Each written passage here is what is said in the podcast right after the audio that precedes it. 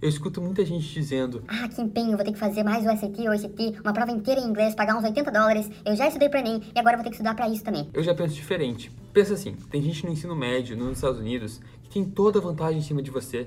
Eles já estão no próprio país, tendo aulas em inglês desde sempre, com escolas com dezenas de atividades extracurriculares e seus pais já estão guardando dinheiro para eles desde antes eles nascerem. Por isso que eu dou graças a Deus que existem os anéis americanos.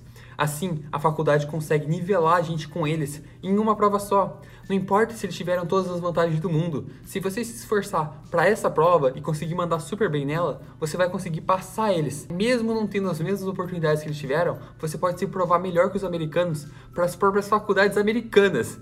Então não vejo isso como uma dificuldade, mas sim como uma oportunidade. Ficou interessado? Se quiser saber mais sobre o SAT ou ACT, é só clicar no link da bio e encontrar uma animação completa sobre as diferenças entre os dois. E tudo isso de graça. Entra lá, eu te vejo lá dentro. E até amanhã com mais um vídeo.